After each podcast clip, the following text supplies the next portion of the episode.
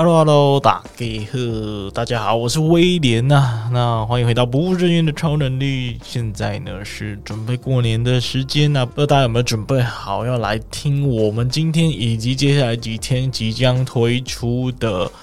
过年特别企划“费而不费指引”呢？好啦，这集就是考虑大家在过年的时候应该会想要耍废嘛，然后不想听太多积极向上的内容，呵呵，所以呢就想说来规划一个过年的特别计划啦。那在大家这个除夕呀，还有这个过年期间特别忙碌与玩乐的时候呢，呃，就用我的声音来陪伴大家，然后推荐大家几个好看的影集、好看的动画跟剧，然后呃，来满足一下大家这个过年耍废的这个愿望哦。那为什么叫废而不废指引呢？因为呢，我其实这个人也是有一点变态变态的啦。我常常会在这个输入之后呢，也会强迫自己要去输出一些东西，所以我很习惯就是，呃，在看片的时候，就看那个纪录片啊，或者是电影的时候呢，也需要写一些东西来跟大家做心得的分享。或者是说呢，能够的话，我也会在有精神，然后心情也还 OK 的情况下，看一些比较有学习目的的影片，来让自己就是不止满足娱乐性，也满足学习或者是知识性的渴望，这样子。好，所以才会叫做废而不废指引啊。那在过年的期间呢，总共规划两集，会跟大家分享大概四个类别，分别是疗愈类的作品，然后还有欢笑类的作品，那还有热血类的作品。然后最后一集呢，会单独来分享这个呃反思啊、学习类的作品，为什么呢？啊，这个顺序是这样子的、那一开始呢，大家一定是在这个工作到很忙碌的情况之下结束，然后进入过年的嘛，所以身心俱疲的我们需要先来一点疗愈类的作品。对不对？嗯、那疗愈了完之后呢，当然就要来一点笑声，来一点欢笑哦，大家一起看，然后就笑得一塌糊涂这样子。那同时也是起了疗愈的作用啊。然后疗愈跟欢笑结束之后呢，就要来尝试一点比较呃心灵鸡汤啊，比较热血、比较激励人心的一些作品哦，让自己在新的一年呢，可以用比较比较有能量的方式来度过。然后在最后呢，因为已经到了假期的尾声哦，所以可能就可以来看看有哪一些学习反思类的作品，可以让自己在年后呢可以收心啊，可以用比较比较不一样的一种心态来度过过年后的这个开工时期。好，所以马上马上就来进入我们第一个类型的作品哦，也就是。疗愈类的作品要来跟大家分享的，那我筛选的这个作品的条件呢，大致上都是我看过的啦。基本上都是我看过的，然后嗯，主要呢会来自于二零二二年看过的作品，但是呢，如果是在更早以前或者是很怀旧的作品呢，我可能也会适时的呃视情况呢来加入这个筛选的条件，然后尽量呢能够呃在看完之后对自己也是有一些收获，我觉得这是费而不费指引想要带给大家的嘛，所以我大部分也会去。要求自己尽量去筛选这一些符合上述条件的作品啊，那有一些就是不符合的，但我觉得是遗珠之憾，或者是很多人已经讨论过的，我可能也会拿出来稍微呃简单分享，但是就不做详细的心得的讨论。那废话不多说啊，准备来进入我们第一个第一个类型，也就是疗愈类的作品。那疗愈类的作品，第一个我想推荐给大家的呢，是一部动画啊。这部动画呢，在 Netflix 上是可以看到的，叫做《古剑同学是沟通鲁蛇》。这一部作品真的是相当相当的有趣，而且相当的疗愈哦。他是在讲古剑同学，就是古剑是这个作品里面的女主角啊，她是一个超级美少女，哦，超级美少女。那呃，虽然是身为一个超级美少女，可是呢，她有非常严重的交流障碍症。呃，讲白一点，应该就是很内向的意思吧。所以呢，她就是常常不知道该如何跟人家沟通。然后人家呢，如果是很兴奋的想要跟她告白，或者是大家看到正妹，可能都会。都会有呃想要交跟他交朋友的欲望哦。那一旦接近他，他就会害羞的躲开，就会害羞的躲开。那我觉得这个描写算是很有趣的设定啊，因为我其实都会觉得正妹是不是都社交能力其实蛮强的，因为一天到晚有人找他们告白嘛，一天早到晚就是很多人想要接近他们，那会不会其实他们的社交能力都非常好？非常善于拒绝，或者是呃婉拒别人的这个社交的需求，所以在这个想象之下呢，这个设定就很有对比性，很有趣。有一个超级正妹，但是却有交流障碍，是到到底是一个什么样的情况？好，那这个故事呢，一开始呢会遇到一个男主角，那这个男主角就是那一种有点像是工具人，然后窄窄的，然后也不是特别帅啊，边缘边缘型的角色。但是他有一个很重要的特质哦，就是他非常的善解人意，而且他能够很快的呢，很敏锐呢，就观察到，诶，他就发现女主角她其实并不是冷酷，她也不是什么女神，而是她虽然很漂亮，但是她很害羞，很不善于跟人家交流跟对话，所以主角马上，男主角马上发现了他他的这个特质呢，就跟他接近。然后他有点出他的这个问题，那女主角呢，就因为这样子，慢慢的跟这个男主角建立了一些基础的友谊关系，并且许愿呢，能够交到一百个好朋友。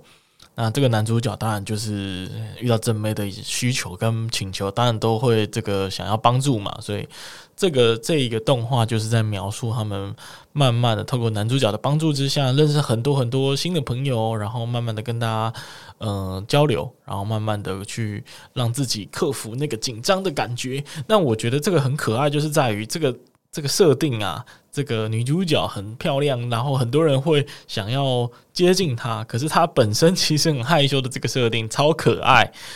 尤其是当她就是发出因为害羞而做了一些行为举止的时候，周遭人可能会把他误会成哦，他是在做一个女生的 女生，比如说婉拒啊，或者是比较比较高冷啊，比较比较那个压迫性的这一种反应。但其实他只是很害羞，然后不知道该怎么处理。所以那个那个对比真的是非常非常的可爱，然后非常的疗愈，所以这部作品真的是超推。而且他的作画上呢，偶尔会切换成那个古剑同学很可爱的形态，去去反映出他的私下那个可爱的一面啊。所以我觉得真的是非常暖心啊。而且有时候职业就是那个男主角他会用呃一些很贴心的方式或。运用他敏锐的观察力去注意到一些事情的时候，就会很贴心的帮他挡掉一些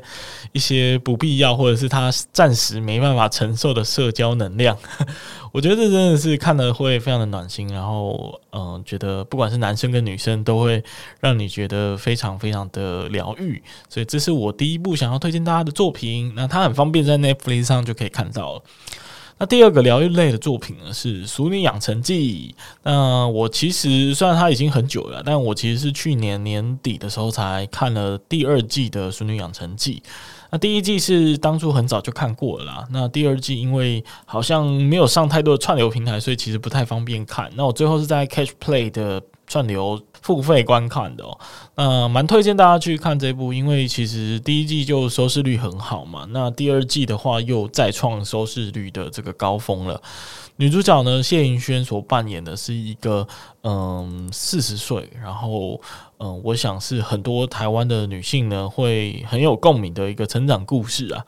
那我特别喜欢是她当她回忆到小时候成长的这些故事的时候，我特别喜欢，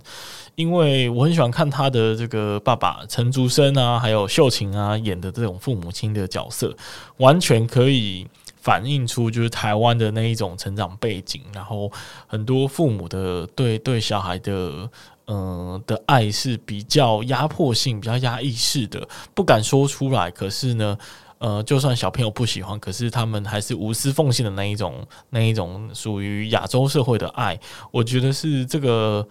以及所想要表现的。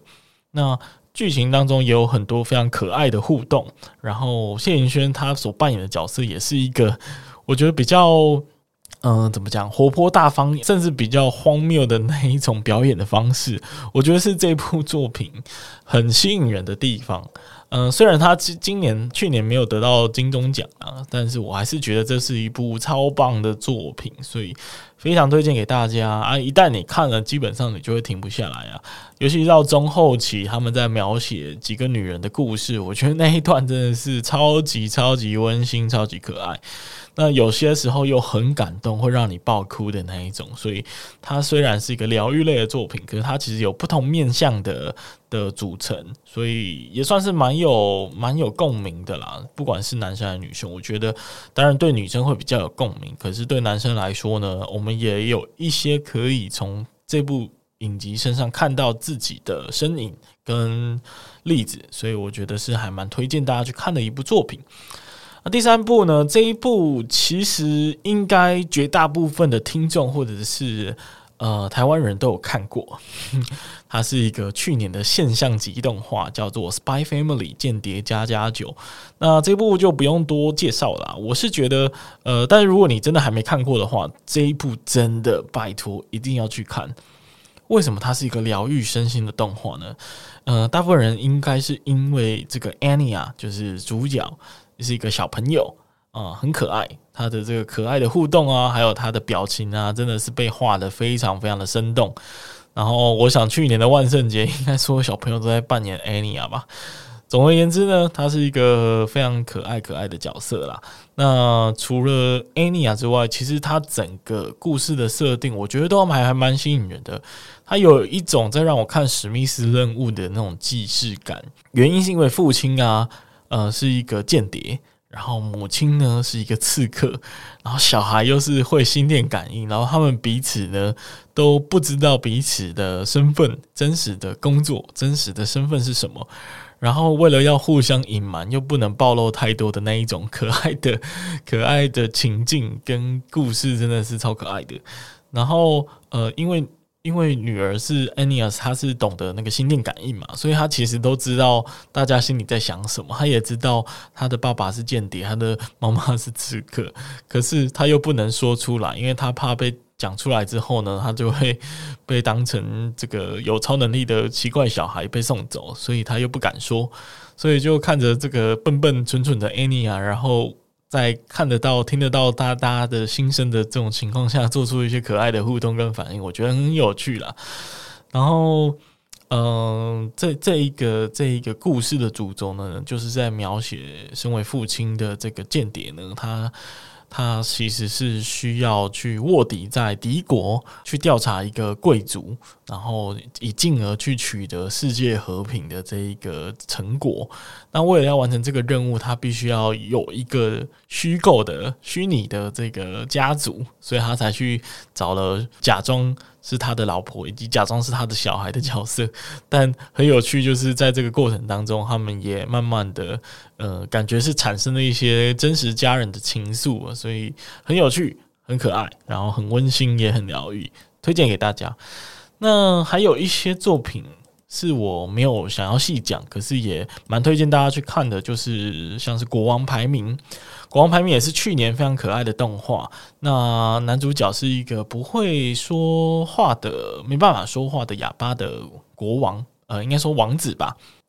然后呢，因为他没办法说话嘛，所以就一直被看不起，然后一直被欺负。但其实他是一个超级善良的王子，因为他都默默的听得懂，然后默默的承受这些大家的排挤。这样我觉得非常疗愈。但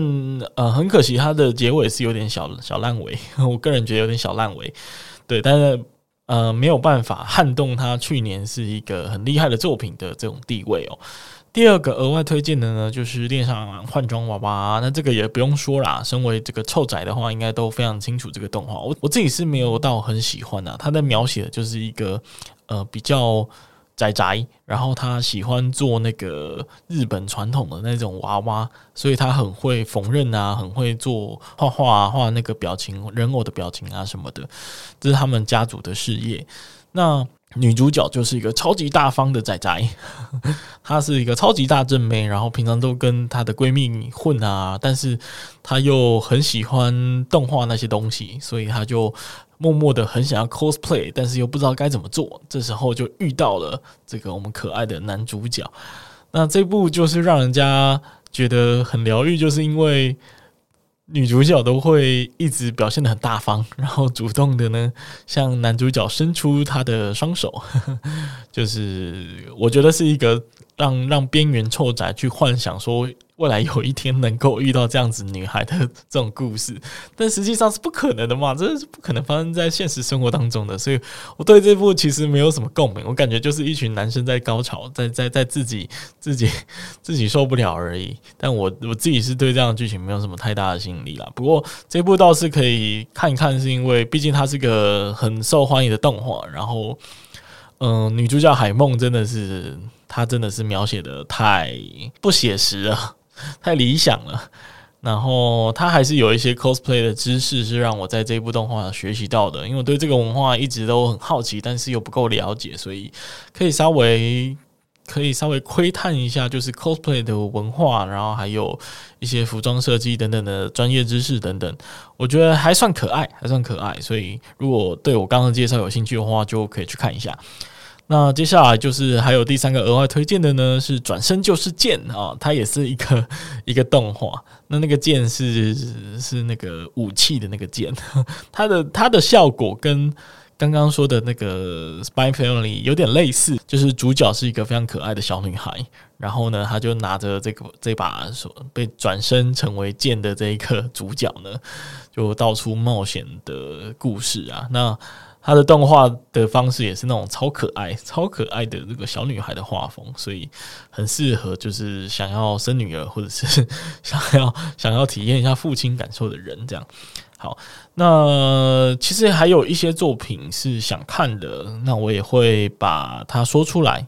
那其实还有一部推荐，但是我目前还没有看过，叫做《孤独摇滚》哦。他是在描写一个女孩，那她是比较内向害羞的人，但是她很想要上站上舞台，然后表演她的摇滚乐，这样子，好像是类似这样的一个故事啦。那我觉得这一部好像去年是蛮多蛮多人意外的去推荐这部作品。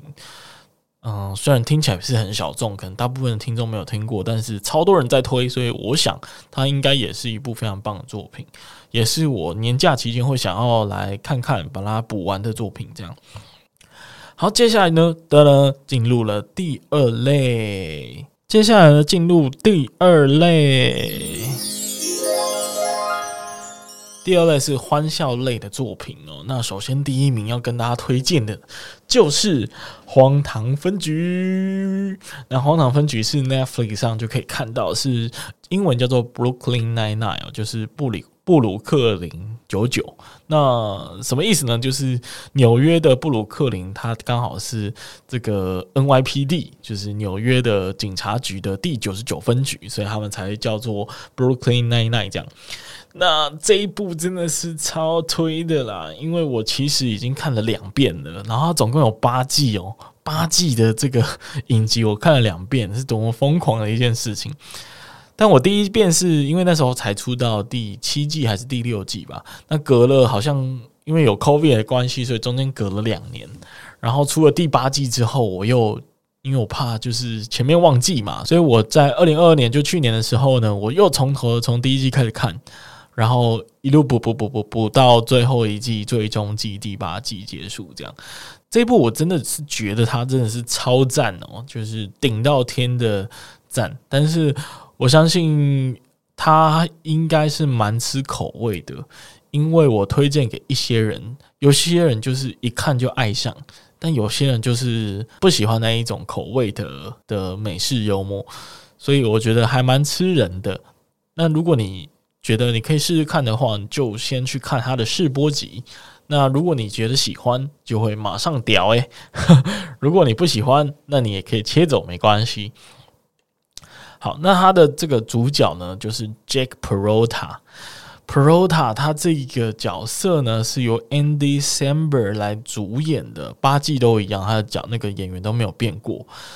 那 Andy Samber 这个人，他就是我们高中的时候的回忆嘛。尤其我我是念男校，男校那时候都会有所谓的什么周六夜现场，然后那时候啊，就是 Samber 就在这个节目里面，就是做一些很北蓝的歌，超北蓝，有点像是。呃，如果如果你如果你不知道到底是什么的话，你可以参考反骨男孩，就台湾那个 YouTube 拍反骨男孩，他有时候都会拍一些色色的那一种 MV 嘛，音乐的 MV，他其实就是在模仿 Andy Samberg 他们那时候在周六夜现场做的作品。那比较有名的作品，像是什么《Juice in My Pants》啊，然后《Dick in the Box》，就就这种超色情，然后就很白痴、很荒唐的这一种 MV 作品。那时候对于在男校的我们来说，真的是呃朗朗上口。所以伴随这个这个印象，我就对这一个 Andy s a m b e r 这个演员非常非常的印象深刻。然后多年之后呢，他应该在我大学的时候吧，推出了这个《Brooklyn Nine-Nine》，我就觉得哇哦。这个人呢，这个又导又演的这一部影集一定超好看，所以我就开始看。那其实我一直都没办法去去了解，说到底这部影集为什么吸引我，我一直是没有办法去去去解释。那直到这一次又重看了第一季到第八季呢，我终于知道到底为什么它好看了。因为呢，我特别喜欢他的那一种极度荒谬，但是又有办法融合在一起的那一种、那一种极端的矛盾。每个角色其实都有一个矛盾的性格啊，比如说主角 Jack Prota，他就是很荒唐，他讲话都非常的北七，然后呢，常做出一些很无厘头的事情，很像一个长不大的小孩。那他的对话都是那种长不大小孩会讲的这种北南话。就觉得很有趣，然后那女主角呢，就是那一位 Santiago 啊，她就是一个极度的书呆子啊，极端的这个无条件尊重长官。然后她的男，比如说还有她的那，比如说还有她的男配角就是 Boyle，他就是他就是一个怪怪的、怪怪的这个边缘宅，然后他无时无刻呢都把主角 Jack Prota 呢当成他的挚友。那因为这样子，他就会极端的服从跟支持 Jack 的任何决定，然后就会产生一些很有趣的互动。再比如说啦，那个男队长啊，这个 Captain，再比如说他们的小队长啊，叫做 Terry，Terry 其实蛮有名的，其实他啊蛮常出现在各大美国的节目还有影集里面。那呃，他的形象就是他超壮嘛，所以他会。他会扮演一个这个极端超壮的一个一个演员男配角，然后很多那一种就是大家觉得很难办到的事情呢，因为他很壮，所以他就会轻易的，比如说把什么钢筋掰断啊，然后把一个人抬走啊什么的，就会很有趣。然后呃，再比如说 Rosa，他就是极端的冷酷无情，然后很多这种什么杀人放火什么的这种很极端的行为，在他讲起来就会觉得非常的非常的普通。所以你就想哦，这每一个角色都有一个非常极端的性格，然后把他们凑在一起，却又有办法极度的融合。那我就觉得这个编剧真的太屌，他有办法把每一个不同极端性格。而且极端到极致的角色刻画出来，然后把它交织在一起，然后呢，可以编剧成一个呃，有时候蛮感动，然后有时候也有有一些收获，有时候呢又非常的荒唐的故事。我真的是超爱这部片，推荐给所有想看这种喜剧类的作品的人。好了，讲太多了，时间的关系，我们来进入第二部作品。第二部作品是《派对咖孔明》，哇，这也是去年。一个现象级的动画呢，也是有一段时间 cosplay 的主题都是孔明的这个角色。那他就是在描写，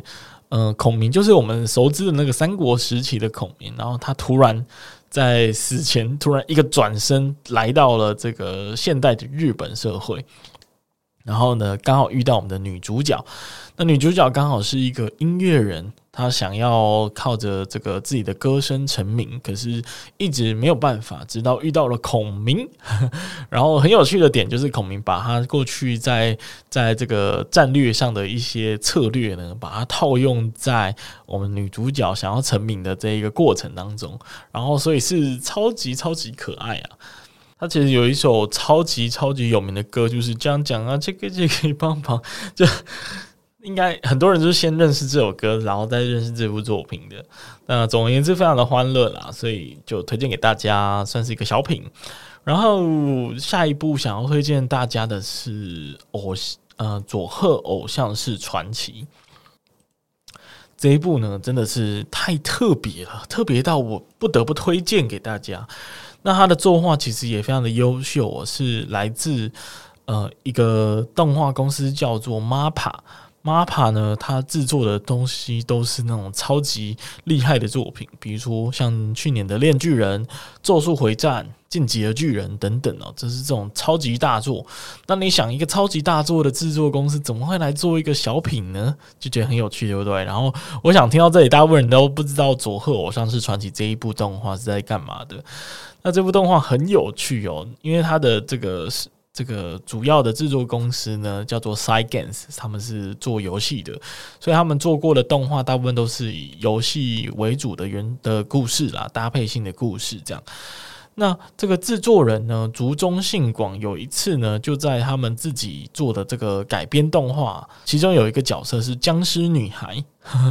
然后他就觉得，诶，如果把偶像跟这种僵尸女孩去做一个融合，应该会很有趣。所以他就找到了 MAPPA 的这个合作伙伴，一起来讨论这个突如其来的想法。但是在这个过程，其实呃，因为偶像跟僵尸女孩的结合非常非常去难想出企划嘛。你想这怎么那么荒谬，对不对？要怎么去想一个企划？但是呢，这时候呢，Cygames 他们的这个这个老板叫做渡边根一啊，就突然突然就想到说，诶。那干脆以他自己的家乡，也就是佐贺，来作为这个舞台，来作为这个故事的核心，来描述他们是如何振兴佐贺的。那这个剧中的故事呢，其实跟 Cygames 社长想做的事情刚好吻合。因为渡边先生呢，他想要振兴佐贺嘛，他就想要让大家，因为大家其实都不太认识佐贺这个地方。所以他就是对这种家乡的推广跟思念呢，呃，他就是一直都致力于在做这件事情。然后这个这部动画呢，刚好就是在描写一群这个僵尸构成的偶像，他要怎么去振兴佐贺的经济也好，或者是让大家认识佐贺这个地方。所以这个企划真的是，你听到这里是不是觉得超级奇怪，然后很猎奇这样？然后我也很喜欢它的这个英文的名称，呃，它的英文名称叫做《Zombieland Saga》。那 Saga 其实呃在英文当中是传奇的意思，但是同时它又是佐贺这个地方的英文名称，所以它就有佐贺，然后让佐贺变成传奇的这种意味。它明明就是一个偶像动画，可是它剧情其实就是会混杂各种，比如说让偶像们有时候是死亡摇滚，有时候是 rap。然后有时候呢，因为他们是僵尸嘛，所以就会上演一些惊悚片的这种情节，这种超级奇怪的前后落差，然后有很多疯狂搞笑跟荒谬的情节，所以让让这一部动画作品在网络上其实获得了蛮多的关注的。那最后在那尤其是去年第二季的时候，哇，他的那个故事啊，制作经费因为第一季。就是很多人关注嘛，所以第二季又大胆的投入更多的经费去拉高那个制作预算，所以它很多的场景啊跟故事啊，其实都就是像是一个大制作这样子，非常非常的让人这个惊心动魄。那所以超级推荐给大家，虽然它听起来超怪，然后我每次跟人家在讲这部作品的时候，大家都会露出一个哈纳尼虾米？虾米？的那种神情，但是我真的觉得这部超级有趣，然后推荐给大家。好，下一部作品啊，这个真的是不知道该怎么形容它这部作品好看在哪里，它叫 Rick and Morty，那这一部应该是在去年也是推出了它的第六季吧。我有点忘记它实际的动画的进展已经到哪里了。不过呢，它也是一部非常非常非常世界知名的动画。它从二零一三年开播以来呢，呃，主要描写就是关于这个愤世嫉俗的疯狂科学家 Rick，然后还有他的这个外孙，可爱的外孙 Morty，然后他们会在自己的生活还有其他的这种宇宙空间里面穿梭的这种超级奇怪科幻冒险故事。好，那自二零一三年开播以来呢，就凭借着他们这种突破天际的脑洞啊，还有这个这个非常奇怪的科幻，直呼过瘾的感受呢，掌握了非常非常大的粉丝群体。那这种这种奇怪的剧情，甚至已经形成了一个蛮庞大的粉丝社群文化了。那我自己对于其中其实有很多集是看不太懂的，可能要多看几次才会比较懂，因为它其实虽然就是很粗暴，然后它的故事内容好像就是要刻了很多药才能够写得出来这样的故事，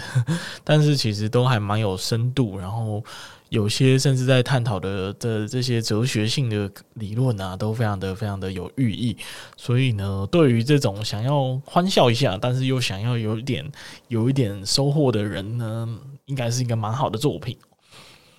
那我自己最最喜欢的是，不知道是第二季还是第三季吧，就是主角 Rick 呢，他把自己变成一个小黄瓜。然后 变成 Pickle Rick，然后我超爱那一部，因为很可爱，很可爱。然后他变成小黄瓜之后呢，就必须要移动自己嘛，然后必须要嗯、克服一些这个环境上面对他的威胁，比如说会有老鼠啊，会有蟑螂什么的。然后他就利用他们，还有利用他天才科学家的这种身份跟技能，然后把自己变成一个可移动式的超级战瓜，我觉得很有趣。好。所以，如果你想要在过年一起看的话，我觉得你跟家人一起看可能会有一点没有办法进行，因为对于呃你的长辈来说，他可能想说，哎，这部到底在演什么跨龙门啊呢？但是呢，如果是一群年轻人的话，我相信呢，大家一起看应该是蛮调剂身心的啦。那还有几部呢是想要推荐给大家，可是呢，呃，碍于时间的关系，没办法细谈哦。首先，第一个是《人生百事达》。那为什么想想要推荐呢？呃，虽然我还没有看过这一部啦，不过它已经在我的这个 Netflix 的片单当中了。原因是因为它的编剧呢跟 Brooklyn Nine-Nine 是同一个编剧团队，所以这种这种同一个编剧当然是要看一下嘛。那他在描写呢，就是百事达都倒闭了嘛，然后剩下最后一间的百事达，在地球上最后一间的百事达，它会发生什么样有趣的故事？哦，他会想一些振兴自己的方案什么的。总而言之，就是很有趣，而且因为这个是有一点点讽刺的，因为 Netflix 就是把百事达给搞垮的一间公司，然后他又在自己的平台演出了一部就是《人生百事达》，就是最后一间百事达的故事。我觉得这是超讽刺的，所以蛮推荐大家。然后我自己也会在过年期间把它补完。那另外一个额外推荐的是《阴阳眼剑子》，它是一个动画，日本的动画。那它在描写的呢，就是嗯，女主角她突然可以看到看到这个另外一个世界的的的人啊，另外一个世界的灵魂。然后因为这种阴阳眼的人，他绝对不能够让。让让这个另外一个世界的人知道他可以看得到他们嘛，也不然会惹上很多的麻烦，对不对？所以这一部有趣的地方就是在于说，他必须要一直假装自己看不到。我觉得那个过程蛮有趣的，所以也推荐给大家。呃，不过可能如果是有小朋友的话，可能会太过恐怖哦。虽然他没有很多 jump scare 的东西，但是。嗯，我觉得还是有些地方是比较比较受到容易受到惊吓的，所以可能要斟酌一下。而下一部呢是《太空部队》，它也是 Netflix 的影集，已经到了第二季了。那我觉得它有趣跟讽刺的就是，它是在演，就是之前川普呢不是有 扬言说他要成立一个一个一个 Space Force 吗？就是他除了陆海空军之外，他还要额外成立一个太空部队 Space Force。那 Netflix 的这个编剧呢，看到这个之后，马上就想说：“那我要来写这一部 这一部这个影集。”然后 Netflix 听到也是马上就跟他买下来。所以我觉得这个故事超有趣，它充满了对于美国的讽刺啦，尤其是对于这个 Space Force 这一个这一个这一个 idea。我觉得还蛮多讽刺的，甚至他到中间还有一些跟中国的太空竞赛的这些有趣的环节，我觉得蛮推荐给大家的。那另外两部都是非常有年代的这个作品，那我不会细究它的故事，可是超推荐给大家去看。呃，其中一个是《铁男躲避球》，它是二零零四年的电影，超可爱。他在讲那个故事中的这个主角呢，因为他们的健身房即将倒闭，然后呢会被另外一个大的大的这个潮流健身房给取代，所以他们为了要扳回一城，就决定去参加躲避球比赛。那因此而产生一些超级搞笑的故事，这样。然后另外一部呢，叫做《机不可失》啊，鸡是那个鸡肉的鸡，鸡翅的鸡。为什么叫机不可失呢？就是一群韩国的警察，他们为了要抓到嫌犯，然后每天呢就卧底在他们这个嫌犯常居的场所对面有一个炸鸡店啊，他们就把它顶下来。但是炸鸡店又要维持日常的生活营运嘛，所以说他们又要去学习怎么做炸鸡，然后就要就会因此呢发生很多超级搞笑的事情，所以这一部也推荐给大家看。好，那以上呢就是《废而不废指南》的上半集啦。那过几天就会再推出下半集了。不知道听到这里的各位呢，你现在是在过你的哪一个状态呢？有可能呢，你正在回老家的路上，或者是你刚好今天是走春，然后出出去跟大家塞车，哈，那感到厌烦的同时呢，希望听到这里，你就会觉得心情好过一点。那如果你正在包红包的话呢，也希望呢你的荷包呢不要太难过。那新的一年呢，我们要保持这个愉快的心情。然后把自己整个工作的烦恼全部抛诸脑后，希望大家呢都可以有一个非常愉快又美好的新年，祝大家新年快乐，拜拜。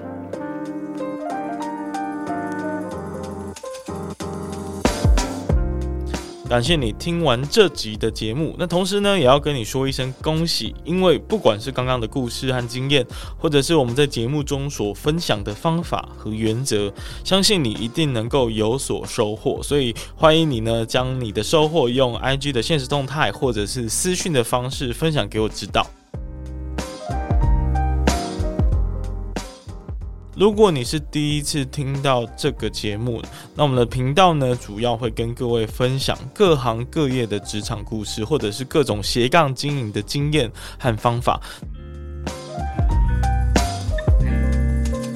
那如果你也喜欢这个节目的话，因为 Podcast 这个媒体的特性啊，其实是很难传播出去的，所以我唯一的依靠呢，就是靠你的口碑，然后帮我多多的推广和宣传。那更多人听呢，我就有更多的影响力，可以去邀请很多厉害的人继续来上我的节目。那最后最后，记得到各大 Podcast 平台订阅我的节目。那平时呢，我也会不时的在 IG 上更新斜杠经营的这些相关的内容跟生活。那如果有任何的想法和建议，也都可以在 IG 上找我聊聊。那我们就下次再见了，拜拜。